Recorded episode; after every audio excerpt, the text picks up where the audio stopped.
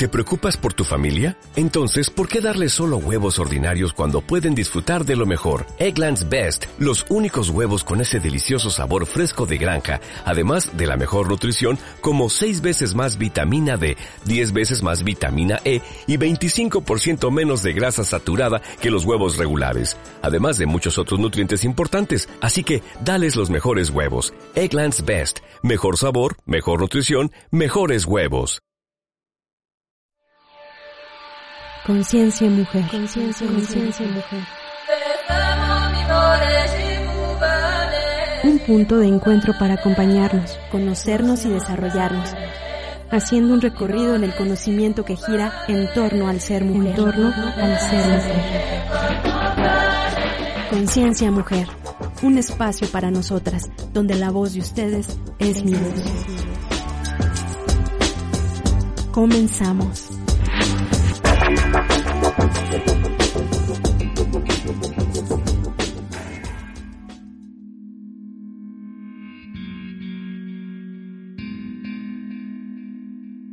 Hola, ¿qué tal? Bienvenidas y bienvenidos. Mi nombre es Alegría Mar, soy psicóloga y psicoterapeuta. Bienvenidos a Conciencia Mujer. En esta ocasión tenemos una gran invitada, ella es Marisol Fernández, es psicóloga, sexóloga. Bienvenida. Hola, hola, mucho gusto. Gracias por la invitación, es un placer estar aquí. Gracias a ti. ¿Cómo te sientes de estar aquí en Radio Universidad? Bien emocionada porque nunca me habían invitado a radio, entonces Ah, me mira. emociono. Pues la, la radio tiene su magia. Sí, se siente más, más a gusto, como una conversación más suavecita, menos invasiva. Así es, sí, es la magia de la radio. bueno, en esta ocasión vamos a tocar un tema que yo titu- titularía No somos lo que se nos ha dicho que somos. Y es referente a la construcción de roles de género. Platícanos un poco de cómo empieza este asunto. No somos lo que nos dicen que somos. sí, justamente de ahí viene todo el, el drama del, del rol de género, porque desde que nacemos, de hecho desde que nacemos viene este conflicto de ¿qué es doctora? ¿Niño o niña? Dígame por favor, ¿no? Así, ¿qué voy a hacer con esto? En lugar de pues cuidarlo, ajá, de enseñarle buenos valores, a que sea un buen ser humano, es como, ¿cómo lo voy a vestir? ¿Qué le voy a comprar? Si rosa, si lo voy a llevar al fútbol. Exacto, ya, ya, ya tienes toda una historia diseñada. ¿Quieres Sí. saber el sexo para saber si va a ser rosa o azul? ¿Cómo están ahorita de moda estas fiestas las, no sé ni cómo se llaman, ¿no? Pero Ah, es para descubrir al bebé el globo y el pastel. Ajá, ayer veía una precisamente de que iban a partir el pastel, iba a salir la rebanada de color y luego salía blanca y luego que abrían una caja y todavía salía ambos colores y bueno, ¿por qué tanta insistencia en, esta etiqueta de saber para qué? O sea, ¿qué cambia? Pero sí cambia mucho, ¿no? Porque cuando quieres saber el sexo de- del bebé es porque ya traes toda una historia prediseñada. Imagínate en el conflicto que nos meten desde que nacemos, todos sus ideales y todas las cosas que les vas insertando al nuevo niño, de tus propios deseos y de todo esto. Por ahí hay varios videos en YouTube de repente como cómicos o haciendo referencia a todo esto donde es como, a ver, ahora amarillo y luego te va a salir uno, si sale amarillo es, eh, no sé, como bisexual, entonces si sale verde con rosita, entonces es bisexual, transexual, transvesti, entonces empiezan a usar un chorro de etiquetas donde empiezan a tratar de complicar todo esto en el sentido de, pues, ¿para qué quieren saber? O sea, ¿qué diferencia hace que desde ya ahorita sepan? ¿Y qué diferencia hace que, eh, pues, sea niño o niña o sea qué? Si al final de cuentas, Y es que, clásico, ¿no? Es niña, tiene que ser, él tiene, él debe, ¿no? Delicada, sumisa en algunos casos, en algunas familias, que sepa cocinar. ¿Qué más se te ocurre? Uy, falda, vestido, Falda, rosa. vestido, Tú no juegas con carritos, no te ensucies. Ajá. Cierra las piernas, que no se te vean los calzones. Ajá. Oye, yo me acuerdo cuando jugaba con mi hermano, tengo un hermano mayor, era súper incómodo traer vestido, porque no podía hacer gran cosa. Entonces yo corría a, cambiarme, ponerme un jumper, todavía me acuerdo de color verde, porque era súper cómodo, así sí podía jugar, ¿no? Justo era un impedimento.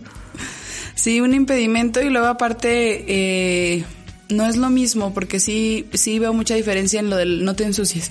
En un niño como quieres más permisivo, "Ay, es que es niño, pues déjalo, pero la niña es como no, tú tienes que estar sentadita, bien portadita y nada andarte aventando ni llevando ni nada de esas cosas. Entonces, Una cosa es que te lleves brusco, porque luego también por ahí se marca la diferencia, ¿no? Pero una cosa es que quieras salir a jugar, aventarte al lodo, jugar pelota, o muy... Es que los niños y las niñas juegan muy distintos y todo esto de hecho se ve muy marcado desde los juguetes.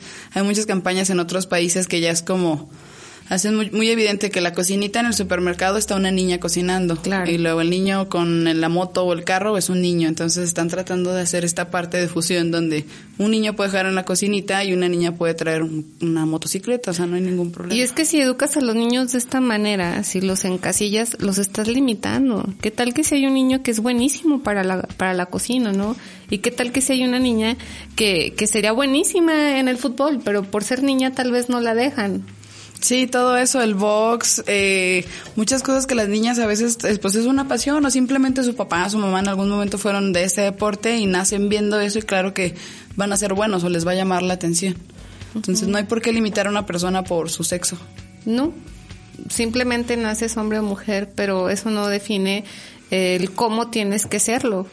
No, es como decía Simón de Beauvoir, o sea, no, no se nace mujer, se hace, y se hace quitándose todos estos constructos de que te han dicho cómo tienes que ser como mujer y como hombre, porque también ellos se ven muy afectados, no sé si te pase tú, tú en consulta, eh, hombres que, que se les quita la posibilidad de poder expresar sus sentimientos. El típico no llores porque eres hombre, ¿no? Y yo les digo, bueno, ¿qué no tienes lagrimales? O sea, ahí está la evidencia de que puedes llorar y que puedes expresar y no pasa nada, no se pone en riesgo tu masculinidad, necesitas darle salida, ¿no? Justo eso, darle salida y yo creo que por eso lo que va más en consultorio es como falta de control con la agresividad y con las emociones, que la agresividad o el enojo es una emoción. Entonces, como para ellos es más permitido eh, mostrarte de esa manera como valeroso, agresivo, yo todas las puedo, porque socialmente y culturalmente nos enseñan que un hombre debe comportarse así. Entonces, como que el cerebro bloquea las otras y lo que hace es darle fuga solo a través del enojo y de la agresividad. Entonces, para ellos es mucho más fácil expresarse así porque pues es, ah, sí, sí puedo. Entonces pasa mucho esto hasta en las fiestas, cuando están queriendo compartir con amigos y con todo esto, la agresividad del ponerse bromas o, ay, tú qué, no sé qué, empezar con todo este tipo de cosas, es porque si yo te digo, ay, ¿cómo crees? Entonces ya también ya soy joto, porque entonces yo ya me estoy mostrando sí, me débil, a débil. y todo eso. Sí. Y entonces volvemos a este tipo de etiquetas, porque pues dije Joto y ahorita está como con todo esto de las etiquetas otra vez, pero lo usan demasiado como si fuera hasta despectivo serlo, porque el ser Joto tampoco no tiene nada de malo, es otro tipo de persona, otro tipo de gustos y otro tipo de comportamientos. De orientaciones. Depende mucho el tono en que lo usemos y el sentido en que lo usemos también pues, y es que ahorita que dices esto de que los hombres sacan a través de, de la agresión, a lo mejor eso pudiera ser síntoma de que son muy creativos, pero no se dan el permiso por todo esto del rol social, de cómo serían vistos y entonces mejor soy agresivo cuando a lo mejor lo que quiero es agarrar un pincel o ponerme a bailar, ¿no? Como la película de Billy Elliot, ¿no? que cuando se pone agresivo es cuando se sentía frustrado. Sí, sí, sí, y aparte lo orillaban mucho, ¿no? Como a Claro. A sentir esa agresividad. Creo que eso es otra de las cosas que como sociedad impulsamos mucho al hombre a defiéndete, güey, no te dejes y estar con esta parte de, perdón, con esta parte como de orillarlos a, entonces, envalentónate o aviéntate, ándale, tú puedes, hazlo, hacer cosas también hasta más peligrosas porque tienes que ser valiente. Entonces ahí es donde... Tienes que ser. E, eso de tienes, debes, ha lastimado mucho a las personas, ¿no? Porque no les das la libertad. Voy a otra frase, ¿no? De, de un físico de Soren Kierkegaard que dice, si me nombras me limitas. O sea, cuando tú etiquetas a una persona ya no le das posibilidad de que se viva de otra manera y no se trata de eso. El, el, ser humano eh, va mutando las veces que sea necesario. A lo mejor hoy me gusta, no sé, en comida el sushi, mañana me gusta, no sé, ahora sí me gusta el aguacate. Eh, igual en, en tus gustos por la vida, ¿no? Entonces, no es cuestión de limitarnos, las personas que nos están escuchando, este, dese la oportunidad de experimentarse, de ser creativo, de expresar eso que lleva dentro y que muchas veces por miedo al que dirán no lo haces, pero te causa una frustración. Mencionaste también algo importante aquí con lo de las etiquetas. Regularmente eso es lo que limita más a las personas y yo creo que en consulta es lo que más eh, encuentro en algún sentido como deme una etiqueta de lo que me está pasando, como, como pareja también, o sea, entonces si estamos mal, entonces ¿qué nos está pasando? Entonces ya nos vamos a divorciar, o sea, ya díganos entonces qué está pasando. Pero yo creo que el detalle está en buscar una etiqueta. Soy hombre, soy mujer, mi pareja está bien, soy el hombre ideal, soy el, el hombre que mi mujer quiere, soy la mujer, o ya estoy cansada, ya estoy harta. O evitando una etiqueta también, no me quiero divorciar porque no quiero ser el divorciado, no quiero ser el fracasado. Entonces, etiquetas. todas esas cosas también, como hombres a veces van cargando mucho en el consultorio esto de que tienen que preservar el, matimo- el matrimonio, a veces más que la mujer. La mujer está como en el, en el rol de estar resignada a estar ahí y el, el hombre está en lo tengo que hacer, o sea, como un rescatarlo. Un deber, un deber ser. No hay que generalizar, ¿verdad? Porque hay todo tipo de parejas. Pero esta, esta cosa se ve mucho yo creo que también tiene que ver con lo social. O sea, no es ni del hombre, ni es de la mujer, ni tampoco ya estás resignada, ni tampoco es tu cruz. O sea, hay que buscar la felicidad entre los dos. Es esta responsabilidad de como humanos y como personas saber convivir con mi pareja. Ser compañeros, llevarse, llevarse bien y saber que no es obligación de uno, por ejemplo, ser el proveedor y tampoco es obligación de la otra ser totalmente a cargo de la creencia de los hijos. Es entre ambos, es ir quitando estos constructos que a veces puede ser difícil porque papá y mamá ya lo traían de los abuelos y los abuelos de los tatarabuelos y todo, pero no quiere decir que tú tengas que llevar tu vida así basada en eso. Tú tienes la posibilidad ahora de vivirte de otra manera, más libre, más creativa. Pero está esta frase que dice que si no conoces tu, tu historia estás condenado a A repetirla. Entonces, cuando vas a un psicólogo te ayuda mucho a conocer tu historia y decidir si quieres repetirla o no. Así Entonces, es. ahí entra. Yo me acuerdo mucho de, de mi papá que decía, es que yo veía que mis hermanas no las dejaban hacer nada, ¿no? No salían, era un trato muy distinto hacia los hombres, eh, ellas no servían y todo esto. Y él decía, yo no estoy de acuerdo porque yo veía a mis hermanas que sufrían. Entonces él decidió que a nosotras nos iba a dar ciertas libertades que él vio en sus hermanas que no tuvieron y que sí les causaba, pues no sé si sufrimiento, pero al menos no creo que hayan estido- estado tan, tan libres de ser. Sí, desde chiquillos todo lo que nos inculcan, ¿no? El quién sé. se siente primero. si nos vamos a tantos ejemplos, sí, sí hay mucha diferencia. Yo digo que también ahorita en lo que nos debemos de enfocar mucho es en quitar el poner antes de conocer a la persona que eres, porque he oído tantos comentarios que va la gente caminando y, ¿y eso qué será? ¿Y de qué le ves cara? Ajá. Entonces, y bueno, ¿y tú para qué quieres saber? O sea, ¿qué necesidad tenemos de estar inmiscuyéndonos en la vida también de las otras personas, de cómo se visten, cómo se ven, cómo caminan, qué se ponen, si traen aretes, si no, si traen tatuajes o no, porque todo ese tipo de cosas también ya afectan todo, pero a la vez no deberían afectar nada, o sea, porque si nos vamos a eso, también hay, hay cualidades, hay cosas, hay cosas que nos hacen especiales. Por ejemplo, tengo un amigo que, que es gay y él le encanta la fiesta, pero dice, me encanta tanto las fiestas que me dedico a hacer fiestas y organiza las fiestas y son fregoncísimas. Organiza eventos, pero te pone aparte hermoso porque lo ves en bodas, decora las mesas, todo está muy bonito y se ve que tiene como un toque y un gusto muy único por toda la historia que él trae y por ser quien es. Entonces, eso también nos hace únicos. ¿Qué nos gusta? ¿Dónde nos lleva el, el convivir con gente? Porque yo sé que a veces, si a mí me gustan, eh, si soy bisexual, si soy lesbiana, si soy gay, también busco otro tipo de comunidad y esa comunidad me va ampliando. Viajo a veces un poquito más, trato de buscar lugares donde sí voy a estar.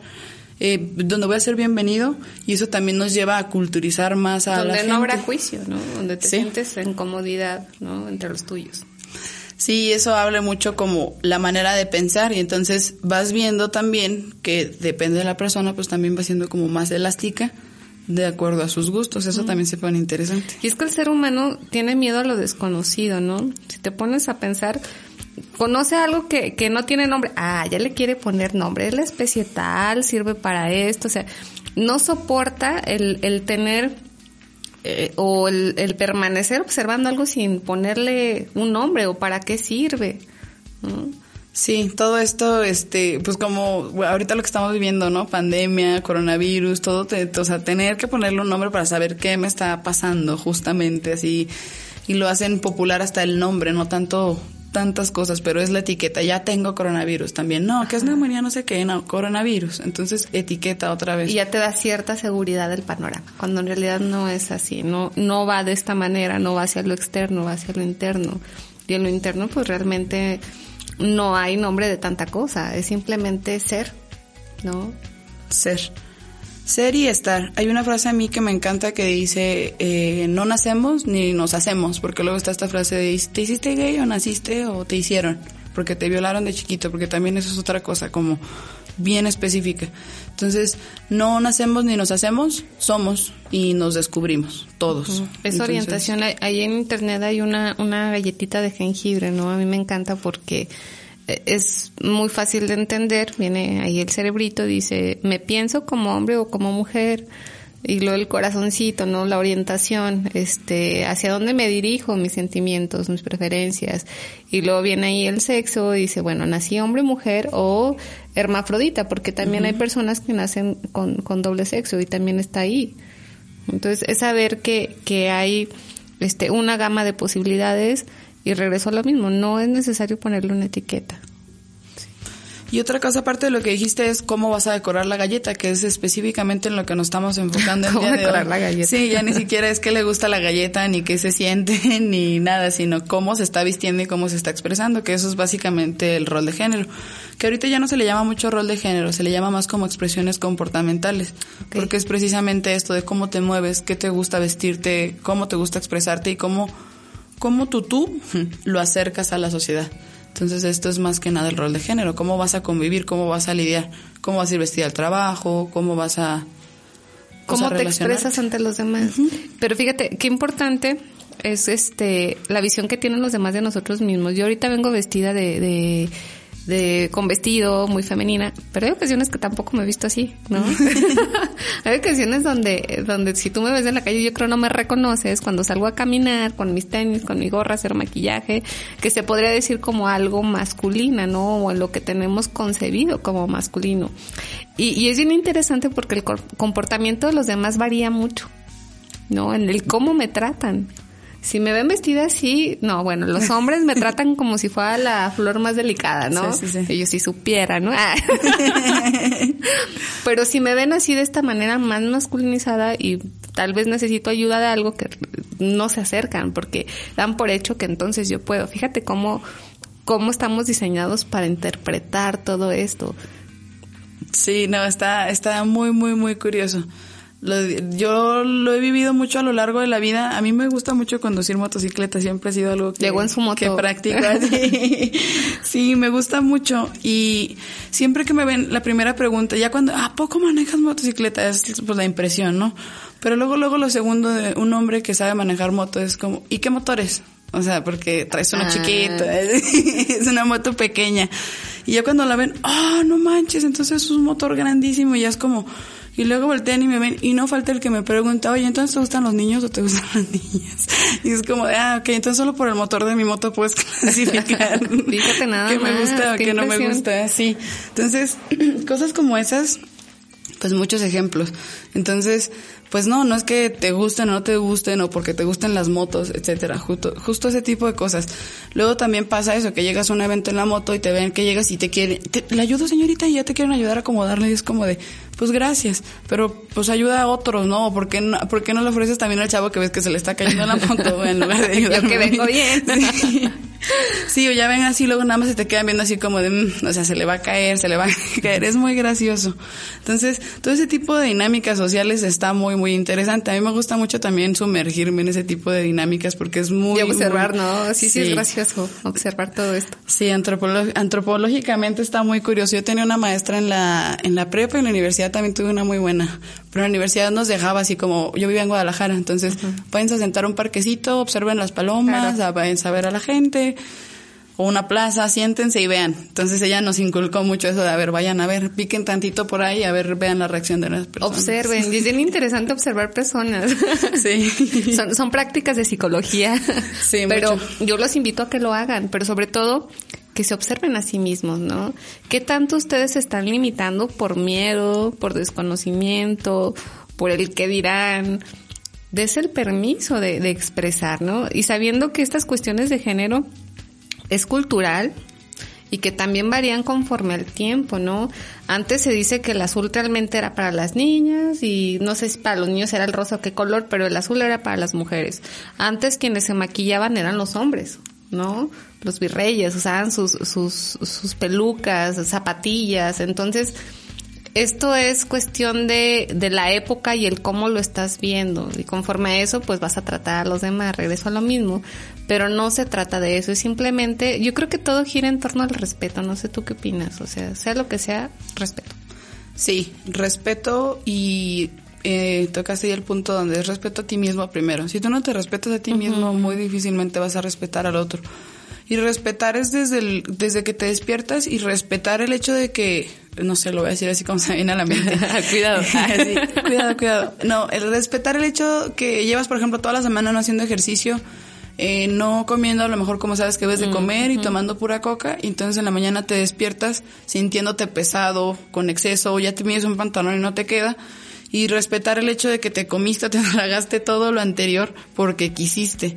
Entonces, eso te lleva a estar como estás. Entonces, si estás como estás y respetas eso, entonces también vas a entender que puedes tomar decisiones distintas para entonces estar mejor contigo mismo. Entonces, entrando a eso, y me fui a algo muy básico porque todos hemos vivido esto de la comida, es un tema que, que todo mundo vive, pero vámonos, vámonos a por qué elijo lo que me puse el día de hoy. Desde agarro esta camisa y, ay, sí, esta, esta sí porque me la regaló mi abuelita, esta no porque tal. Eh, de repente yo uso a veces los colores de los chakras para vestirme en los días y luego es como, esta no porque es morada y no tocaba hoy. Entonces, de repente, hasta así seleccionamos las cosas, pero entonces, de repente, esta no porque me dijo mi mamá que parecía vato o parecía hombre, pues. Entonces, esta sí porque me dijo mi mamá que parecía niña. La voz de los demás. Sí. Fíjate, yo creo que de los, de los mayores errores que cometemos los seres humanos, uno está en no creer en sí mismo, y el otro es que la, la voz externa sea más fuerte que la propia. Yo creo que eso es de los mayores errores, ¿no? De me limito o no hago, o sí hago esto porque alguien más me lo está diciendo, los introyectos, ¿no? Yo le explico los introyectos como la manzana que te tragas entera sin masticar. Es decir, me creo esa verdad y la hago mía, entre comillas, pero que realmente como no es mía, me va a causar un malestar a la larga. Sí, y en el día también pasa, porque volviendo a esa blusa que te pusiste, porque tu mamá te dijo que te veías más femenina, en el día te la pones y ¿qué pasa? Estás incómoda, no estás pensando bien, esta se me verá bien, ahí se me ve la lonja, ahí esto, lo otro, y te llevas y te orillas a un día tan incómodo solamente hasta por una prenda, porque te dijeron que con esa te veías más bonita, o más femenina, o esa sí se te veía bien. Entonces, sí les invito mucho, como dices tú, al análisis y a la introspección desde que se levantan y deciden qué ponerse qué champú tienen. Porque luego es como ego para hombres y no sé qué para mujer. Y... en eso está muy marcado. Todo, todo, todo, todo. Entonces, todos los artículos que tienen, que si te tienen desmaquillante, de cuál y por qué, que si el hombre lo tiene, que si no, las cremas, todo ese tipo de cosas que ya de por sí la mujer usa y el hombre no, ya analizarlo por qué lo estamos usando, si realmente es por el cuidado de mi piel, por verme mejor, o es porque me dijeron que eso hacen las niñas. Seguir este mandato, ¿no? Sí. Pues bueno, para las personas que nos están escuchando, pues yo, yo siempre los invito a que se observen a sí mismos, que miren a su alrededor, que chequen a lo mejor qué tan juiciosos estamos siendo, porque eso causa daño. Y, y no sé tú, pero en consulta lo puedes ver, ¿no? En consulta vemos cuando los juicios familiares o de los padres están presentes, pueden destruir demasiado.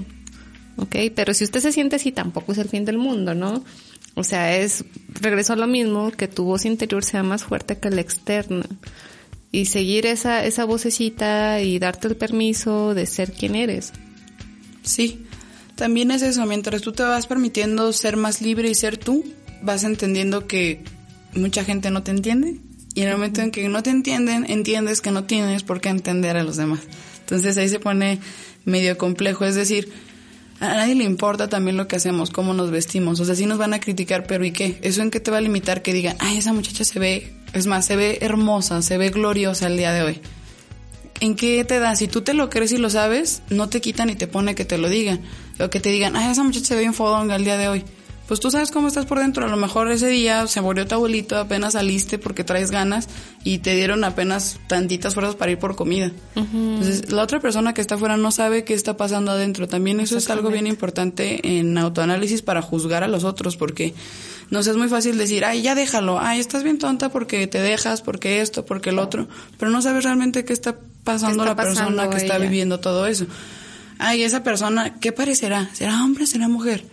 Qué estará viviendo esa persona más bien y mejor ponte a enfocarte a en qué le puedes ayudar a lo mejor en lugar de estar viendo en qué le puedes criticar.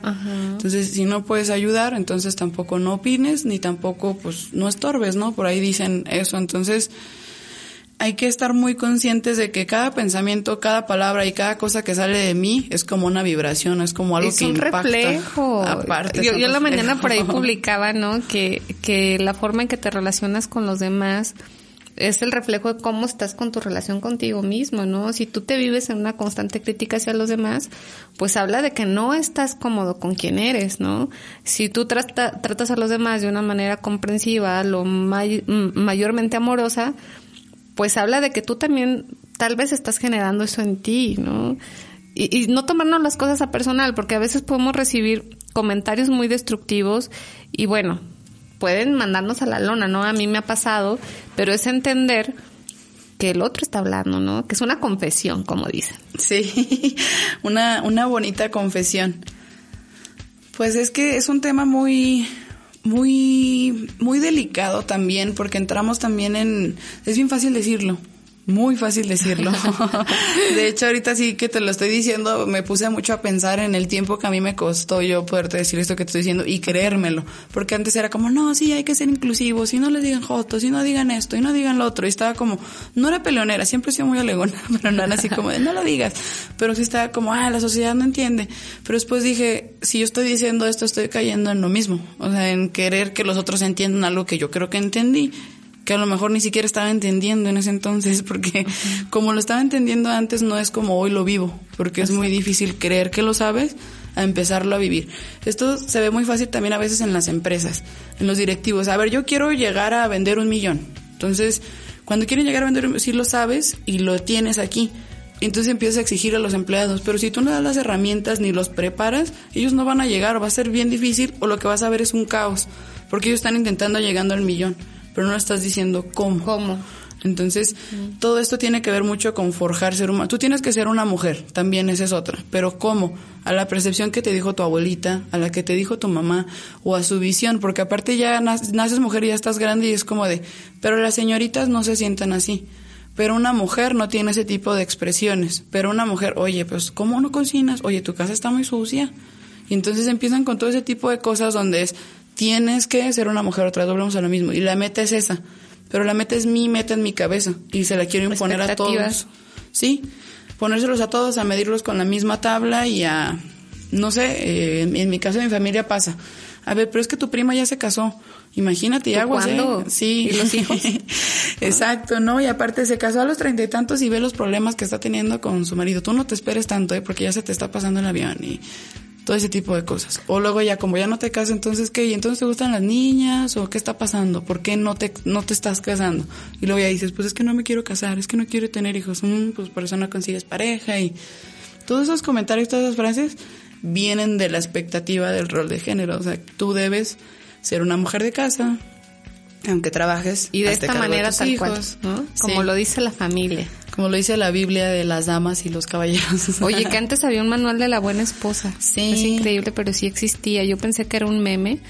Pero como lo vi en Facebook, está linda en cabina, está riéndose. este, yo pensé que era un meme y luego ya que me puse a investigar, dije, ¿qué? O sea, sí existía. Decía, cuando llegue tu marido, no lo agobies con tus problemas. Él tiene cosas más importantes, necesita descansar.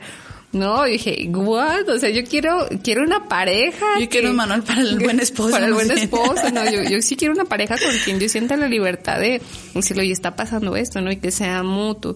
Y así un, un sinfín de cosas. Fíjate, yo me estaba acordando, yo soy capacitadora certificada en género por el, por el Instituto de las Mujeres desde hace seis años. Realmente ejerzo poco, he de decirlo, por todo lo que se presenta, ejerzo poco eso. Pero yo me acuerdo cuando hice mi plan de capacitación para certificarme, me lo revisa Yamilet, que era la, la directora de capacitación de las mujeres, y me dice, cámbialo, cámbialo porque estás muy enfocada, ya lo tenía terminado, ¿no? Un día antes. Cámbialo porque, este, saludos Yamilet. ok. Me decía, cámbialo porque estás muy enfocada en que la gente conozca las etiquetas y no va por ahí. Entonces yo me acuerdo que esa noche, literal, borré todo. Dije, ni siquiera quiero tener referencia de. Borré todo y lo hice una noche otra vez, dirigido al respeto. Dije, sí, que se conozca esto, pero no enfocarme en que se sepa exactamente qué es, porque si no voy a fortalecer lo que no quiero, ¿no? Y me dirigí más hacia el respeto a la diversidad y simplemente eso. ¿Qué, qué, qué mensaje le das a las personas que nos están escuchando, Marisol? Ay. Con ese suspiro lo he dicho todo. Sí, el mensaje sería, eh, aviéntense a desarmarse, o sea, como un rompecabezas, batan la caja, aviéntenla otra vez y si no sirve, consíganse otro rompecabezas porque a veces es eso, nos queremos forzar a armar ese que ya es tan aburrido o que ya es como me dijeron que debía ser en la caja. Entonces, puedo armar mi propio mi propia imagen, mi propio ser y como psicólogas podemos ayudarlos mucho a cualquier persona que los invito mucho a ir a consulta, a acudir a, un psicólogo para que se puedan construir de una manera más creativa. Volvernos a reestructurar. Esa sería y a conocernos desde una diferente perspectiva. Bueno, de esta manera vamos cerrando el programa de esta ocasión. Pasó súper rápido. Agradezco a nuestra directora Linda Cristal Rodríguez, que ahora está en los controles y es nuestra directora. Eh, a Norma Huizar, directora de comunicación social de LUJET. Y a nuestro rector Rubén Solís, que hacen posible este espacio. Gracias. Muchas gracias, gracias por la invitación y fue un placer estar aquí. Ojalá pueda venir otra vez. Así sea.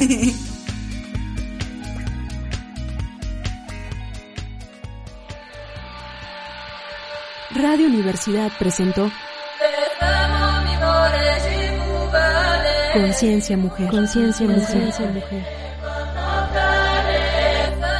Un espacio para nosotras, donde la voz de ustedes es mi voz. Es mi voz.